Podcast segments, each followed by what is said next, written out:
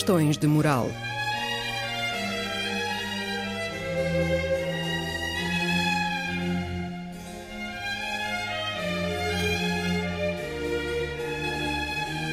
Escrito e apresentado por Joel Costa.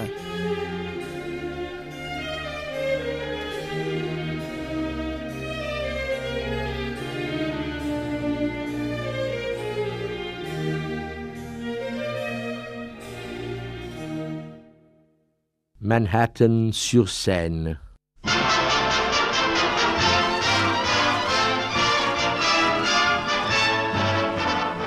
I've been away from you a long time. I never thought I'd miss you so.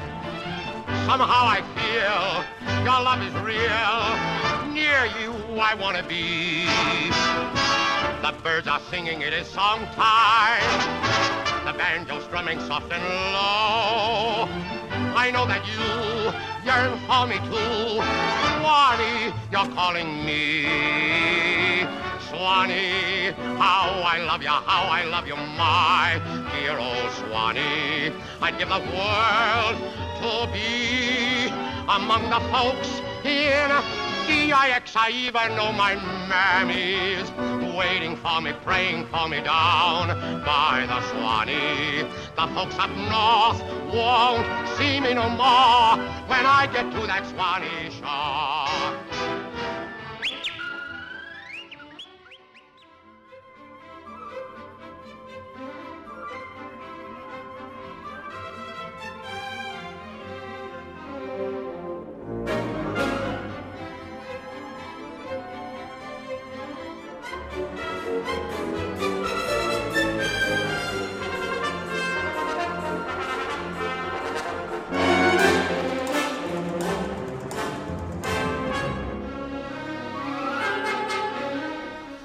Paris, 1928. Um americano de visita à cidade sai de manhã cedo do seu hotel na Etoile e desce os Campos Elíseos e absorve os ritmos da vida. É uma aventura. Registra os diversos sons das buzinas dos carros, ouve as vozes dos transeuntes, os farrapos de conversas em, em sons musicais cujos, cujos uh, os significados literais ele não entende. Entra num café e ouve uma canção da Belle Époque. Não se identifica a si mesmo como um turista. Pode sentir-se mais um exilado, um eterno exilado. Problema de identidade, talvez. Maravilha-se com as aparências, mas anseia compreender o sentido mais profundo dos contextos. Pode ser que se lembre de Miss Stein, quando ela falava dos sublimes nómadas capazes de criar somente na condição de desenraizados. Mas este americano que em finais dos anos 20 redescobre Paris é tudo menos um solitário.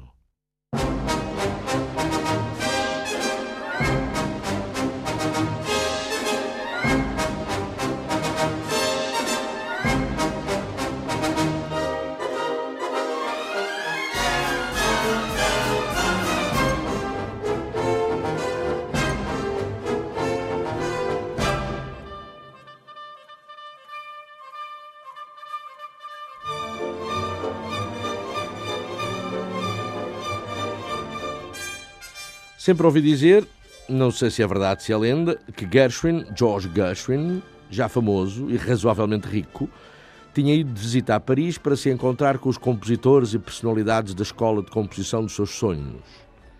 E Gershwin foi, de facto, a Paris em busca de lições de composição e instrumentação, o que era para ele uma questão de moral. E em Paris viu Nadia Boulanger, Darius Milhaud, William Walton, Poulenc, Georges Auric, Jacques Ibert e, sim senhor, Maurice Ravel.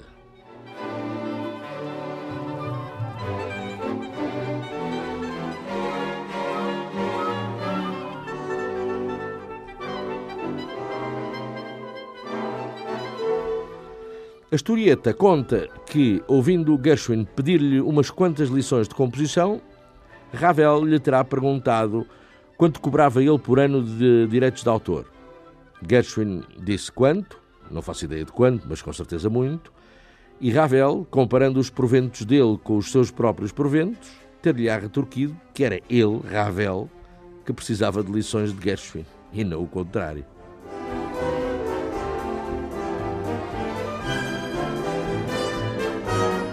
Não sei se é verdade.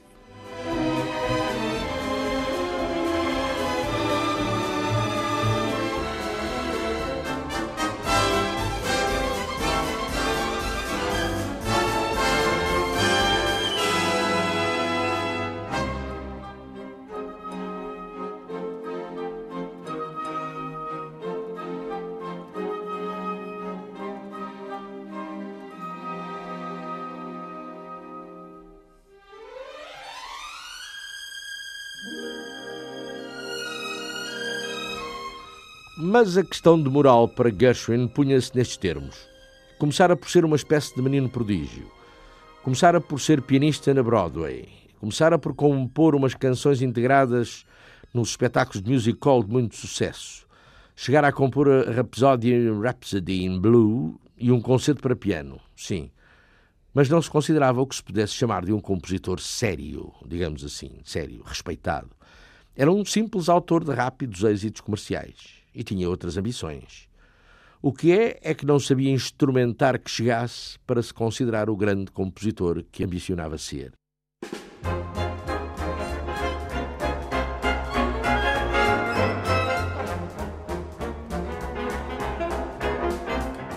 Tenho a modesta pretensão de contribuir para a elaboração do grande romance musical americano. É tudo.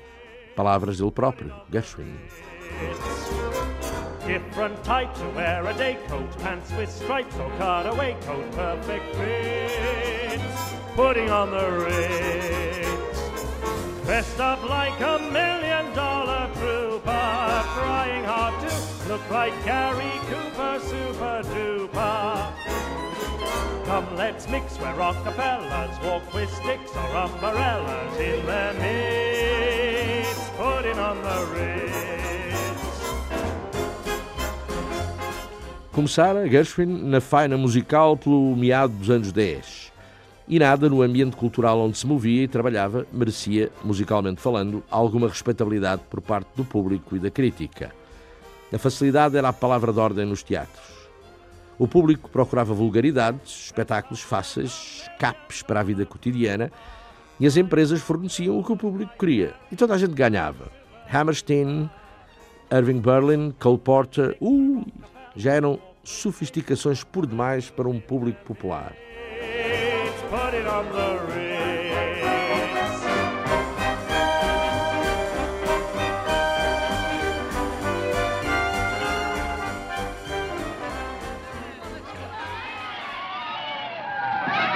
What's your light, Shane? All right, girls, come on, snap into it. Hurry up. Come on, kids. Get going. All right, take it away.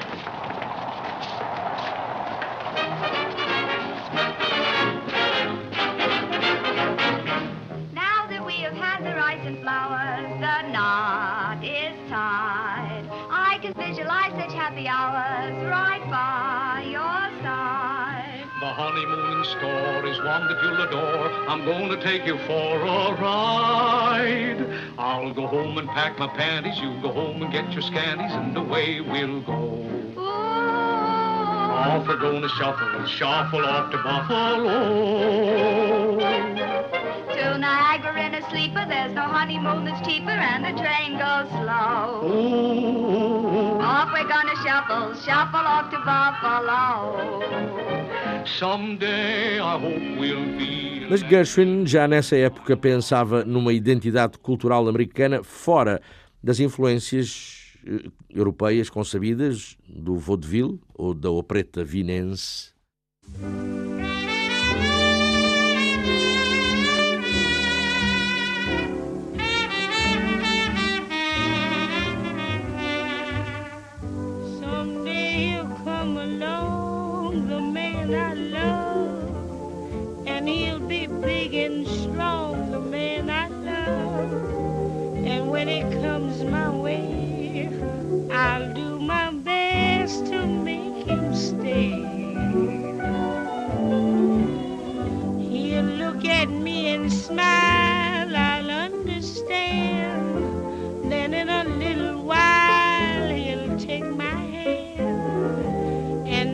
Lá para os lados da Broadway havia lojas de canções.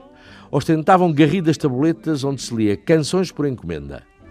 Qualquer pessoa se chegava e pedia uma canção, ou de amor, ou de ciúme, ou para um casamento, ou para um aniversário, ou para uma nostalgia, ou para um enterro, ou para de manhã, ou para de noite. A canção ou estava pronta ou era composta ao momento para depois ser tocada ao piano, a ver se estava a gosto do freguês ou se eram precisos alguns retoques. Uma das primeiras ocupações musicais de Gershwin foi justamente a de ser pianista assalariado num desses estaminés, tocando para os clientes as canções que alguém fizera de encomenda.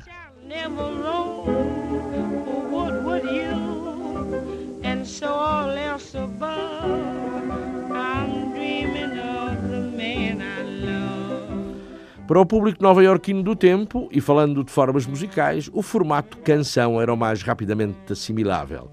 E o comércio das canções rejeitava, como seria natural, todo o resquício de sofisticação ou de elitismo. Não se estava na Europa dos refinamentos, dos, dos academismos.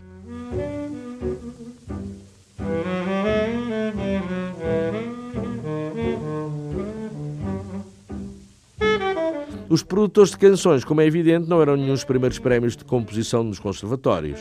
Eram autodidatas, eram os práticos, primavam pelo bom senso, e o bom senso profissional era conseguir fazer uma canção de 3 minutos que durasse no ouvido, o que eu já não acho nada pouco. Uma canção devidamente personalizada à medida dos gostos e dos sentimentos de quem a pagasse. Personalizada e única, e provavelmente irrepetível.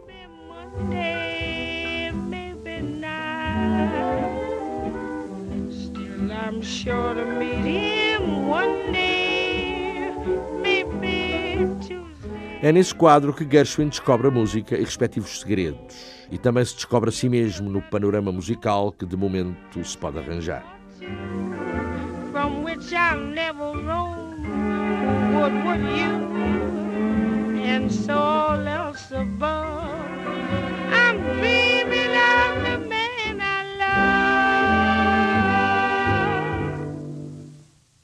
É nesse quadro e é graças a um certo Hambitzer espécie de seu mestre de música, conselheiro, padrinho, coisa do género. Esse Ambitzer fala-lhe de Schoenberg, mas também lhe ensina Bach, Chopin, Liszt, e à guisa de guloseima intelectual serve-lhe algum impressionismo, algum Debussy, algum Ravel. E o rapaz deixa-se fascinar.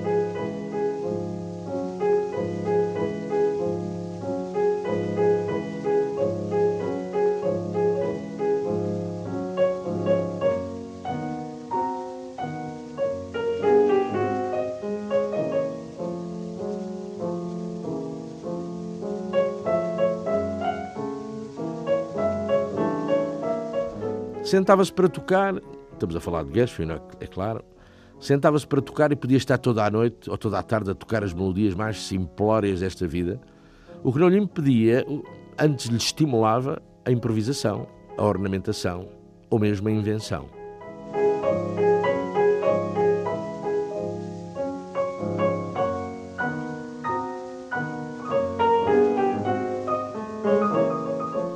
Gershwin estava nos seus preliminares de arranjador de canções e assim chamar as atenções tanto das lojas de canções como do pessoal de Broadway. Era conhecido por aquele pianista taciturno que parecia hipnotizado pelo seu piano. Dá uns toques, dá uns toques como compositor, sim, claro, mas, mas não lhe ligam muito. O destino dele era tocar piano de encomenda.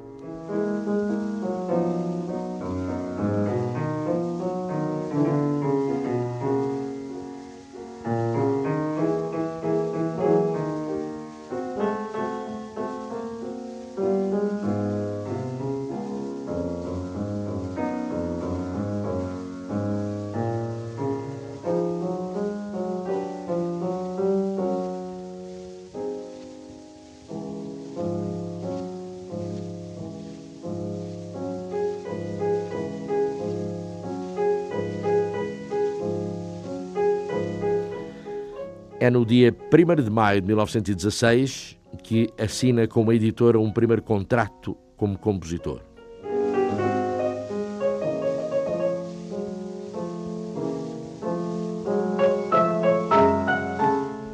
E é a 24 de outubro de 1918 que estreia uma revista chamada Ladies First.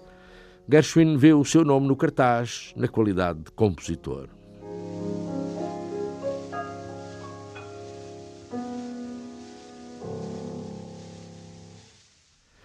Subiu uns furos na vidinha, deixou uh, as lojas de canções, foi reconhecido na Broadway.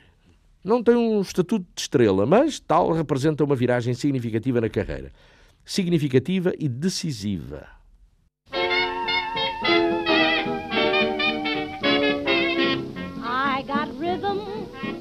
I got music, I got my man who could ask for anything more. I got daisies in green pastures. I got my man who could ask for anything more. Old man trouble, I don't mind him. You won't find him round my door. I got starlight. Um belo dia, aquele que era para ele um ídolo como compositor, Irving Berlin, entra em contacto para lhe propor qualquer coisa. Gershwin entusiasma-se, num primeiro momento, como se compreende, claro, mas desilude-se no momento seguinte. Berlin convida-o para seu secretário particular. Um secretário, atenção, não para lhe bater as cartas à máquina ou para lhe reservar mesa no restaurante, um secretário apenas no plano musical. Along. I'm chipper all the day, happy with my lot. How do I get that way? Secretário de Irving Berlin na área da música. Bom, era de temer que a intenção real de Berlin fosse fazer dele o seu ghostwriter musical, ou seja, criador dos números musicais a que Berlin apuria depois a sua assinatura de sessão. Man who could ask for anything more. Old man trouble, shucks, I don't mind him. You'll never find him round my door. I got starlight, and do I have sweet dreams? I got my man who could ask for anything more. In fact, who wants anything more? What da da da da da.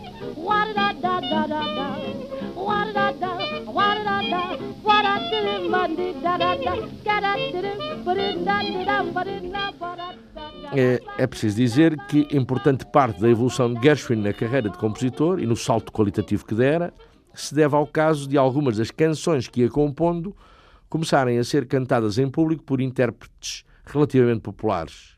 Um deles, uma, ou uma delas, chamada Vivienne Segal, uma cantora que, considerando a época, se poderia chamar de vanguarda.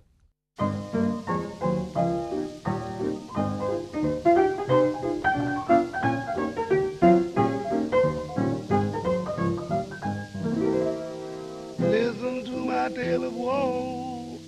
It's terribly sad but true. I'm all dressed up and no place to go. This evening I'm awfully blue. Some winsomeness. Can't go on like this. I could blossom out, I know. E depois foi um encontro com o certo Max Dreyfus, um dos caçadores de talentos mais bem-sucedidos da Broadway e que contava na carteira de descobertas e lançamentos já os nomes de um Jerome Kern, de um Richard Rogers, de um Cole Porter.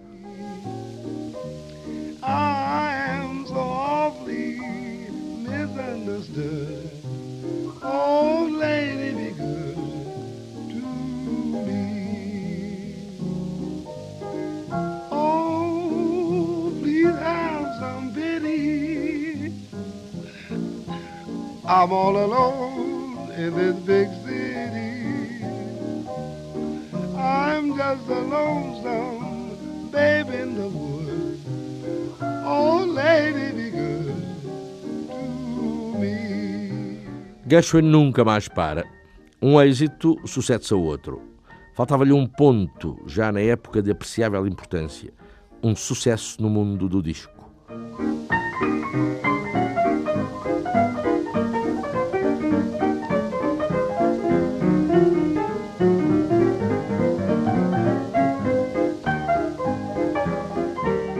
E o sucesso discográfico aparece com uma canção que começámos por ouvir neste programa, uma canção pela qual, na época, ninguém dava um tostão furado, Swanee. Criada em outubro de 1919 por Al Jolson e editado pela Casa Capitol. À entrada dos anos 20, o nome de George Gershwin figura simultaneamente em seis teatros de Nova York, mas ainda não era bem o que ele queria. Don't tell her nothing, let her go ahead. He's just a lonesome little babe in the woods. Yeah. Come on, lady, listen to me now. Hear me talking to you. Please be good to that boy. Know she's gonna have a way. Oh, oh, have some pity. He's just a lonely little boy up here in this great big city. Don't say nothing, she ain't got a winter coat yet. Oh, cute and lovely. Lady, be good. Listen to me, please. Lady, lady, lady, be good to that boy. That's all right, let me talk to her. Come here, honey. Oh, cute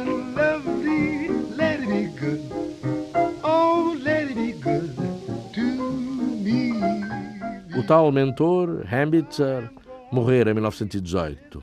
Inoculara-lhe o gosto pela descoberta musical num sentido modernista.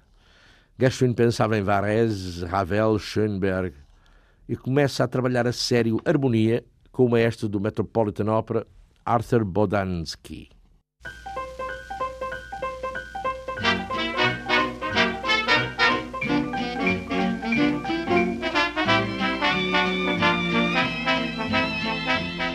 O mundo da Broadway regurgita de demónios e sente a falta dos deuses, disse Cole Porter.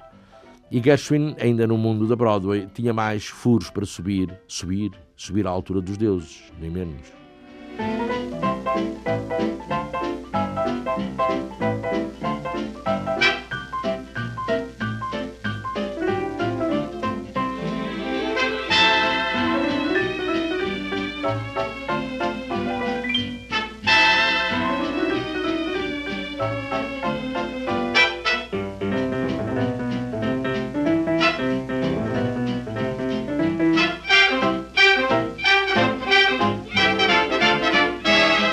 O casal Fred e Adele Astaire atrai Gershwin, que os considera amáveis jovens prodígios da dança.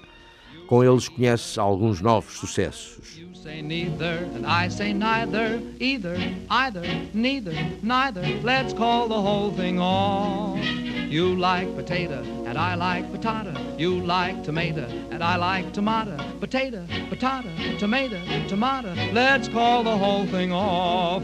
But oh, if we call the whole thing off, then we must part. And oh, if we ever part, then that might break my heart. So if you like pajamas and I like pajamas, I'll wear pajamas and give up pajamas. For we know we need each other, so we better call the calling off, off. Let's call the whole thing off. Diga-se ainda, por ser verdade, que Gershwin considerou seriamente como veículo para o talento que tinha a forma ópera. Em 1922, compõe Blue Monday, que não era, ou não pretendia ser, senão uma pequena ópera num ato único, versando a vida noturna de Harlem, a ação passada num bar do cruzamento entre a Rua 185 e a Lenox Avenue. Uma revista, a bem dizer, mas que muitos, incluindo o próprio autor, viram como uma ópera. A inspiração era o verismo italiano de fins do século XIX.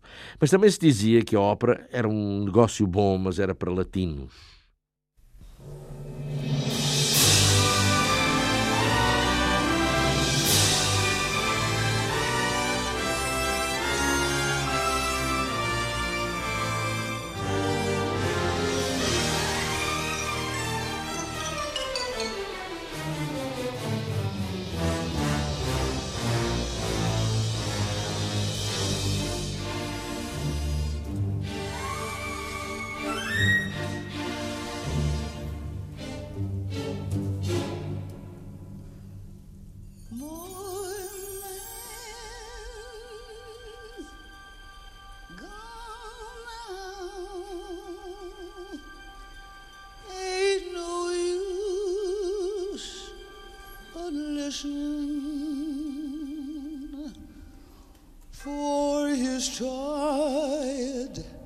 Footsteps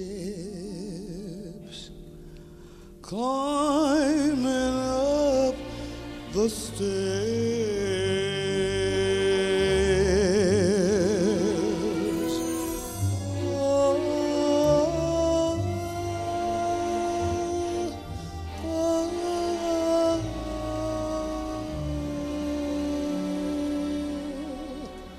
Blue Monday, enfim, podia ser um esboço, uma primeira tentativa do que mais tarde viria a ser Porgy and Bess. Mas o certo é que foi um flop. Um flop que, ao invés do que seria de esperar, e geralmente acontece, não traumatizou o seu autor. O autor regressava ao ambiente da Broadway e os êxitos sucediam-se: The French Doll, For Goodness Sake, Spice of 22, Our Nell, The Dancing Girl, Little Miss Bluebird.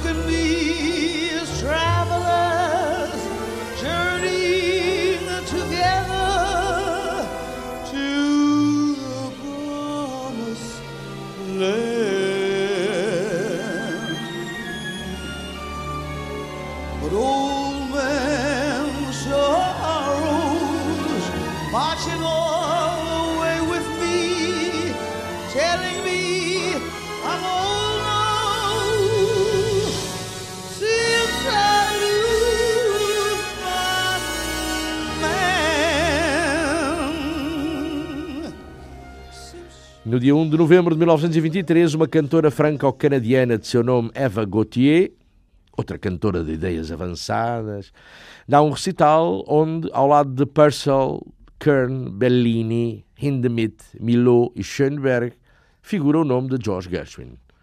George Gershwin, que também acompanha ao piano a parte americana do recital.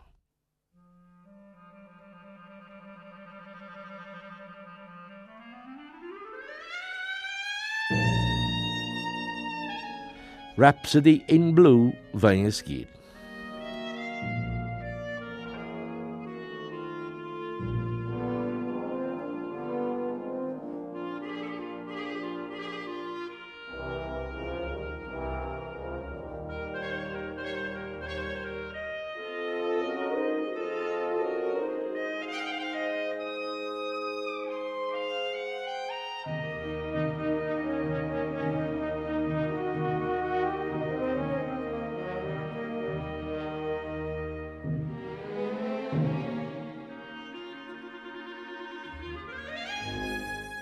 Tratava-se de uma rapsódia americana que depois ficou em blue.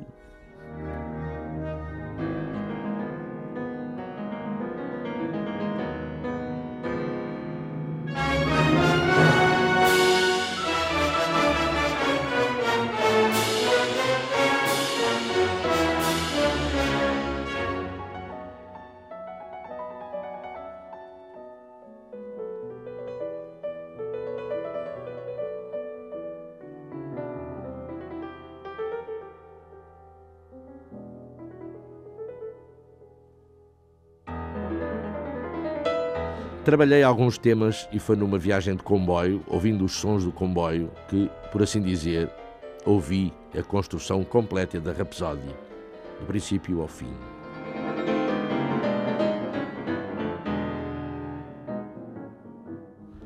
Na cabeça de Gershwin, os motivos e as ideias acumulavam-se muitas e muitos. A questão era conceber, e nomeadamente para, para a Rhapsody in Blue, prevista para piano com acompanhamento de orquestra, conceber uma instrumentação condigna.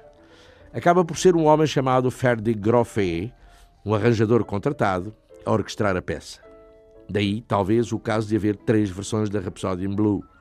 Uma para piano solo, um borrão, possivelmente, que as urgências contratuais não, deixariam, não deixaram completar. Outra a inclinar-se para uma forma de piano e jazz band e arranjada pelo mesmo Ferdi Groffet e ainda supervisionada pelo Ferdi Groffet, a versão para piano e orquestra sinfónica, suponho eu que a mais conhecida nos nossos dias.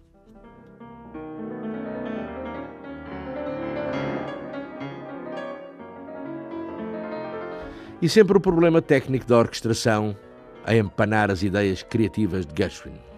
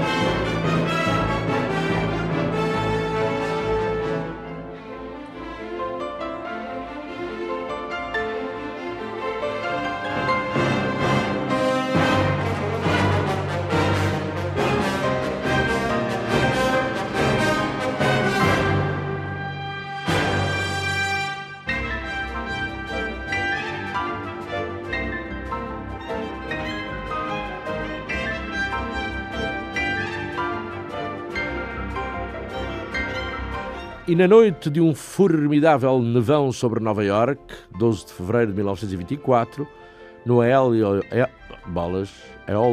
Hall, para um público curioso, até mais não, e onde eram notórias as figuras de Fritz Kreisler, Rachmaninoff, Leopold Stokowski, Jascha Heifetz, John Philip de Souza e outros que tais, dá-se a primeira execução pública de Rhapsody in Blue.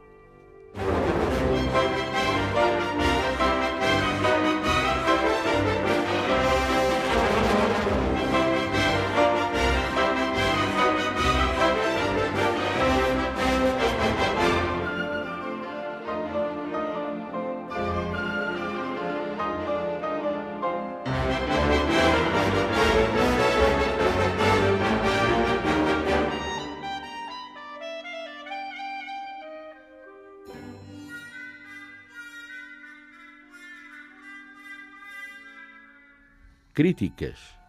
A originalidade e a frescura dos propósitos do autor? Ou a inexperiência e a pretensiosa ingenuidade do mesmo autor? Para a crítica nova-iorquina, todos os referenciais em matéria musical datavam do século anterior e aquilo constituía um caso de consciência se se queria de facto uma música de raiz americana e solta dos modelos europeus do passado.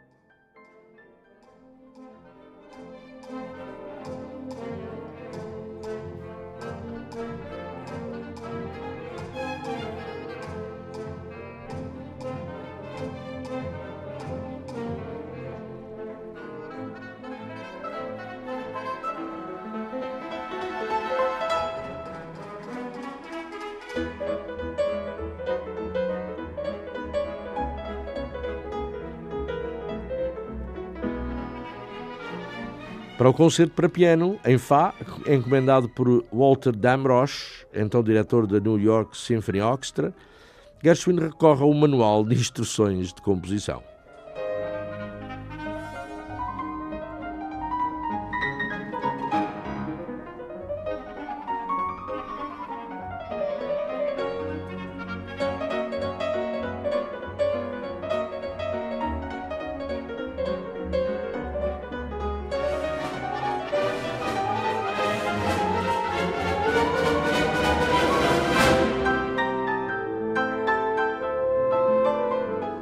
Seu concerto para piano em Fá, Gershwin instrumenta pela primeira vez. Embora sem dominar a ciência, o infalível savoir-faire dos experts mais calhados no ofício, sente-se nele um inato sentido de orquestra.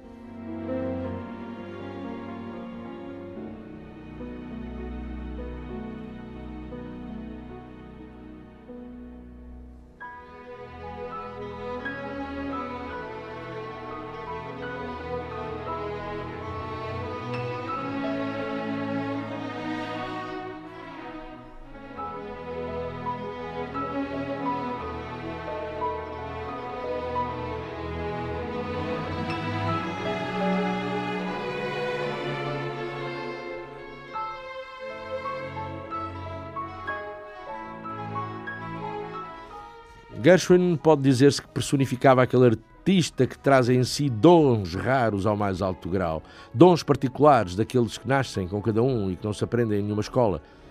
Em contrapartida, seria ele o símbolo do artista predestinado que, dominando aquilo que não se pode aprender, ignorava tudo quanto era possível aprender com relativa facilidade.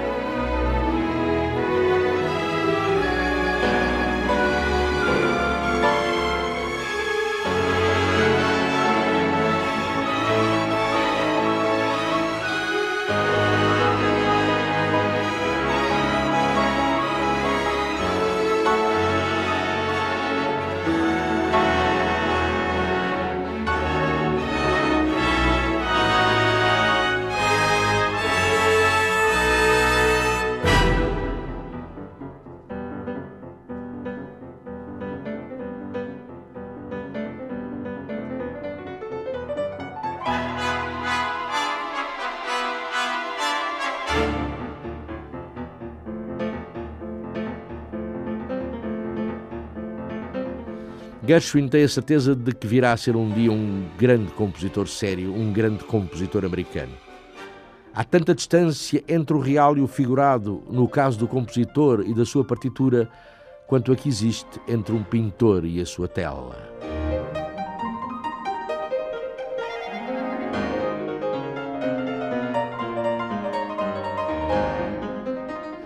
Mas, como eu ia a dizer no princípio desta conversa, Gershwin parte para Paris em busca de aperfeiçoamento técnico. 1928. O que não falta em Paris são americanos, por enquanto pouco célebres, vivendo esteticamente sob a asa protetora de Miss Gertrude Stein. Mas Gershwin não se identifica com, com qualquer geração perdida e só procura em Paris a música dos mestres. Já pensa numa sinfonia, continua a sonhar com uma ópera. Para ele tornou-se fácil compor Funny Face e se nos seus horizontes não pudesse despontar a perspectiva dos desafios de uma sinfonia ou de uma ópera, a sua carreira seria uma, uma monotonia insuportável. Já tinha estado em Paris, em 1923. Tinha gostado do clima, dos sons e das cores da cidade. Tinha até tomado umas notas, notas a que deram um título Um Americano em Paris. A contribuição da vivência musical americana sobre as impressões pessoais de uma grande capital europeia como Paris Manhattan sur Seine, por assim dizer.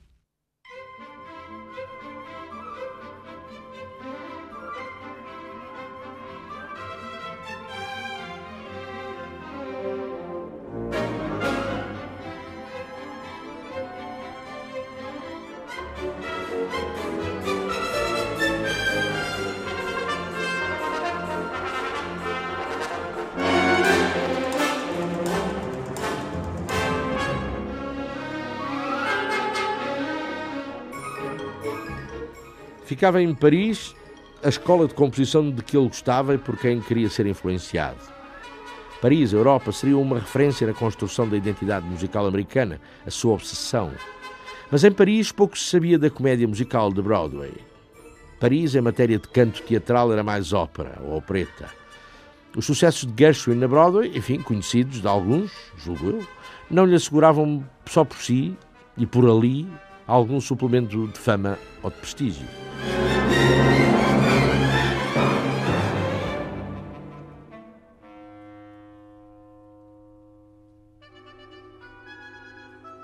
Prokofiev, por exemplo, um dos mestres consagrados a ser convidado para um encontro com Gershwin, recusou o convite.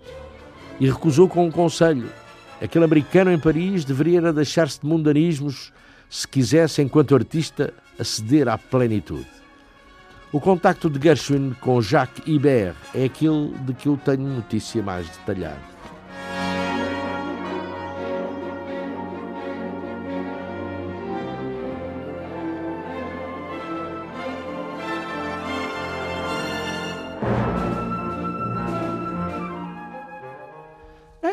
Ele disse-me que acabara de chegar a Paris, fala Jacques Ibert, e que queria passar que umas semanas a trabalhar com um músico francês, eu tinha a esperança de que eu lhe pudesse dar algumas lições de orquestração.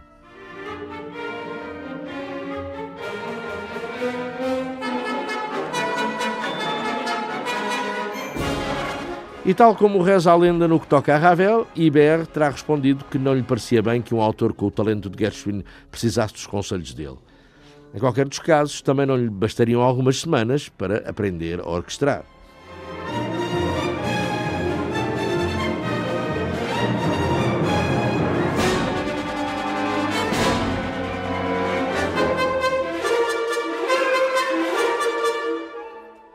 Gershwin admite que tem tido êxito na vida. Ibert conhecia-lhe a canção Swanee e a Rapsódia. Tem tido êxito, mas nada que o próprio Gershwin considerasse importante. O seu desejo era ser um compositor sério, conseguir escrever um, uma obra séria. Mas, oh, sei lá, oh, oh Jorge, o que é que entende você por obra séria? Pergunta Ibert, quase escandalizado. E Gershwin fala de Bach e tal. Bach, arte da fuga, contraponto.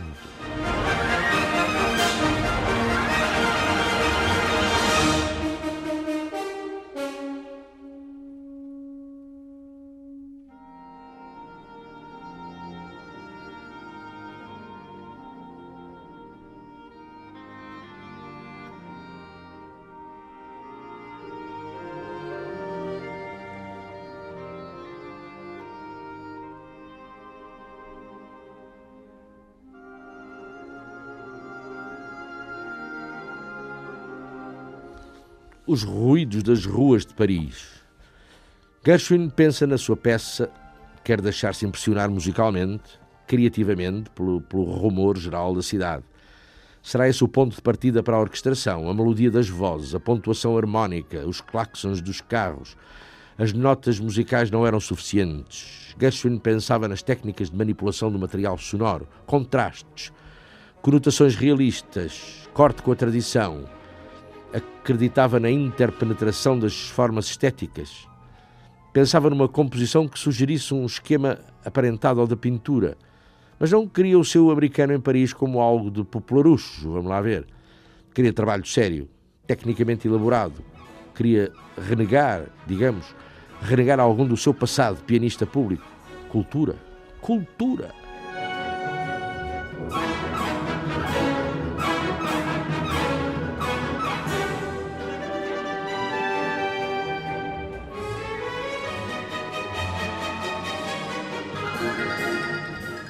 A grande paixão era Debussy, a claridade das pulsações rítmicas, a nitidez de expressão, a sedução subjetiva, impressionista. Em 1928 continuava a ambicionar para si a qualidade de ser o mais importante compositor americano. Sério, claro. Faltava-lhe uma ópera.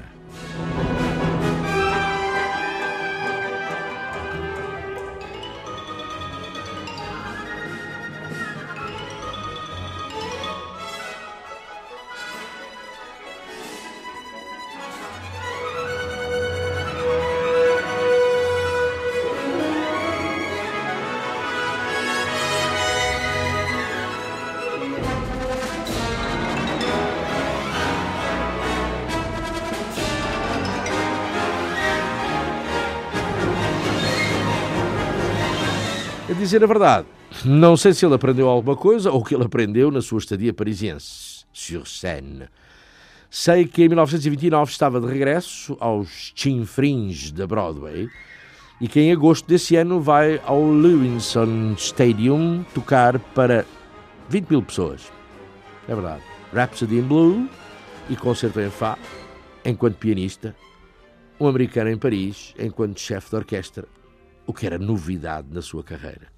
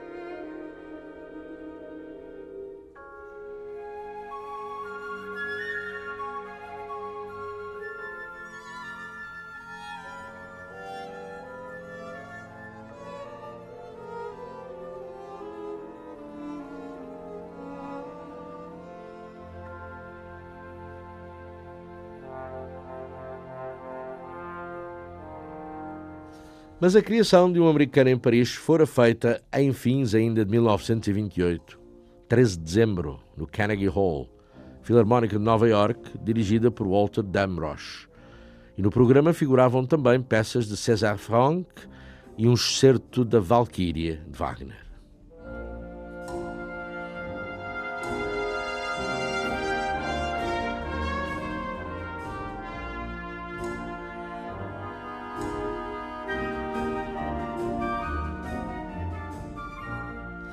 Saíram do hotel na Etoile e desceram os Campos Elíseos e tiveram uma experiência estética, qualquer coisa como uma sobreposição de fotografias, ou como a cena de um ballet, sobre impressões, a expressividade de formas, polifonias, coreografias, transcrição de elementos sensoriais, uma sofisticação nova, música visível, onírica, amálgama cultural.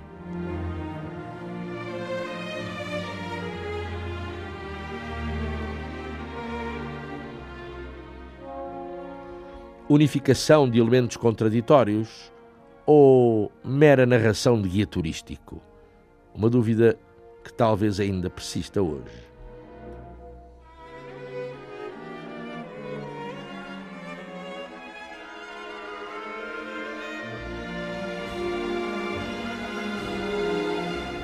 Esta minha obra, um ballet rapsódia, foi muito livremente escrita e é a forma artística mais moderna que eu poderia conceber neste momento. E se no início se pode ouvir um desenvolvimento bem francês, à maneira de Debussy, todos os temas, garanto, são originais. É o retrato do americano de visita a Paris e fascinado pelo ritmo da vida cotidiana da cidade.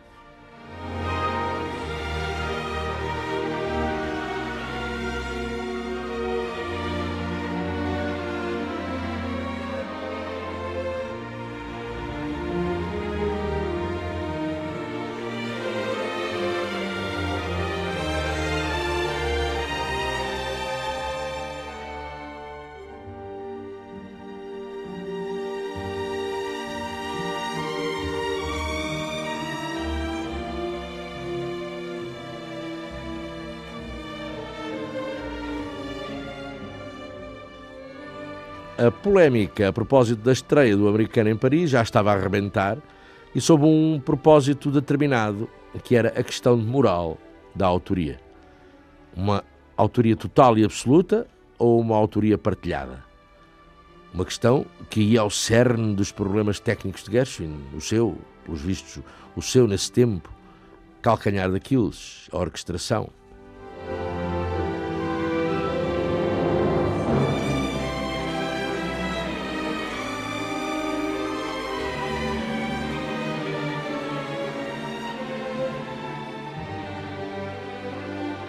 Está visto que Gershwin há muito que despertava as mais virulentas invejas no meio musical, não é só cá. E depois era conhecida a importância do tal arranjador Ferdi Groffet no resultado final da Rapsódia. E o American Spectator, dias antes da estreia do americano em Paris, queria saber qual fora, na verdade, o papel de um certo senhor chamado Bill Daly na concepção de uma obra que vinha unicamente assinada por George Gershwin, uma questão de moral.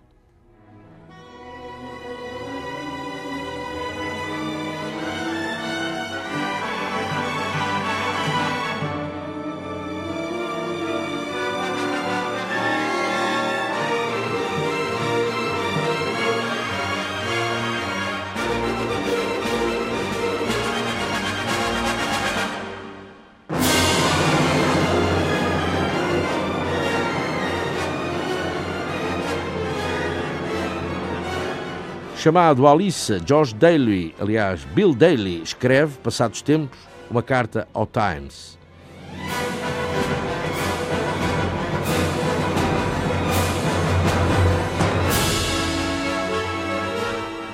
Não fiz orquestração alguma para o americano em Paris. A minha contribuição limitou-se a sugestões, este ou aquele pormenor, neste ou naquele momento da partitura. Sugestões que, para ser sincero, acho que Gershwin nunca levou em consideração.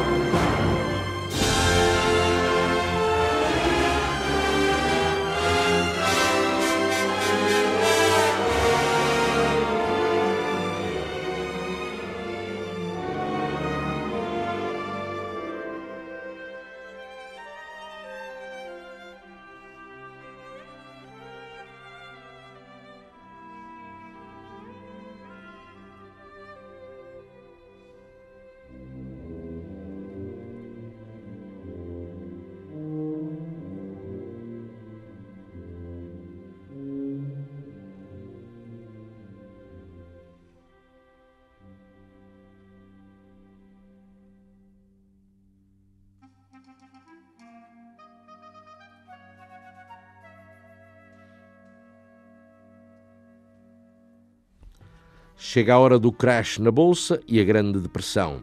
Gershwin tem um papel a desempenhar nessa conjuntura e cabe-lhe a missão de, com a sua música, entreter, divertir, encantar, em suma, motivar os nova-iorquinos naquela hora trágica. Porque também já estava aí a rádio a desacralizar o palco, um meio que ele aproveitará largamente. Ele pode ser a voz de uma América silenciosa,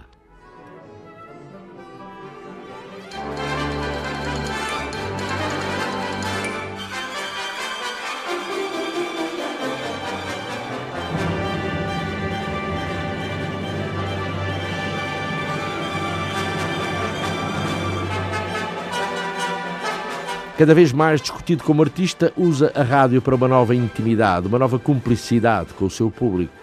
Ele representava os melhores valores de uma nação deprimida pela crise.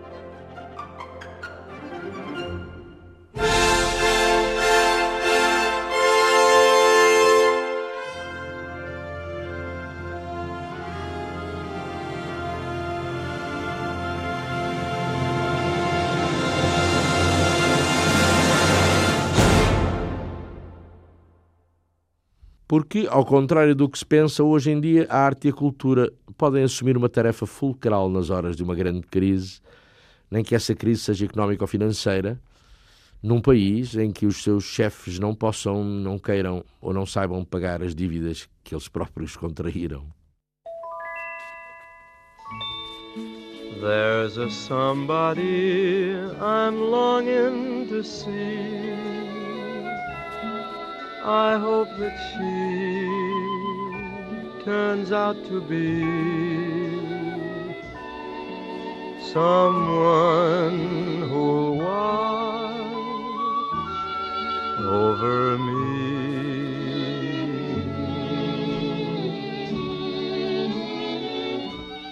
Gershwin chega, como se sabe, a realizar o sonho de compor uma ópera Porgy and Bess. Todavia morre prematuramente, inesperadamente, deixando o mundo musical em dúvida quanto àquilo que, com a maturidade, ele poderia ainda vir a fazer de importante em música.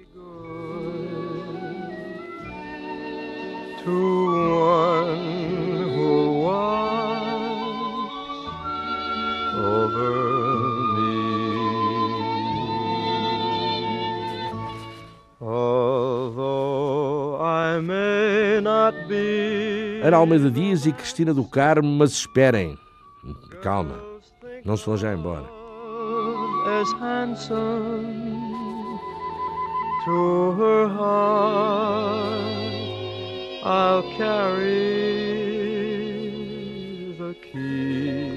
Se tivesses lições comigo, filho, perderias toda a tua espontaneidade melódica e começarias a compor como um mau Ravel, uma pálida imitação impressionista, e deixarias de ser o inspirado e exuberante Gershwin que és.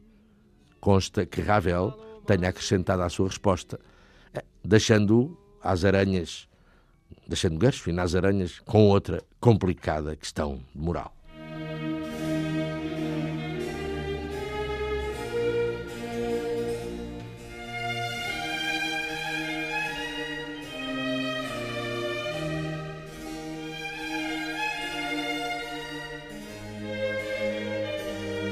Questões de moral.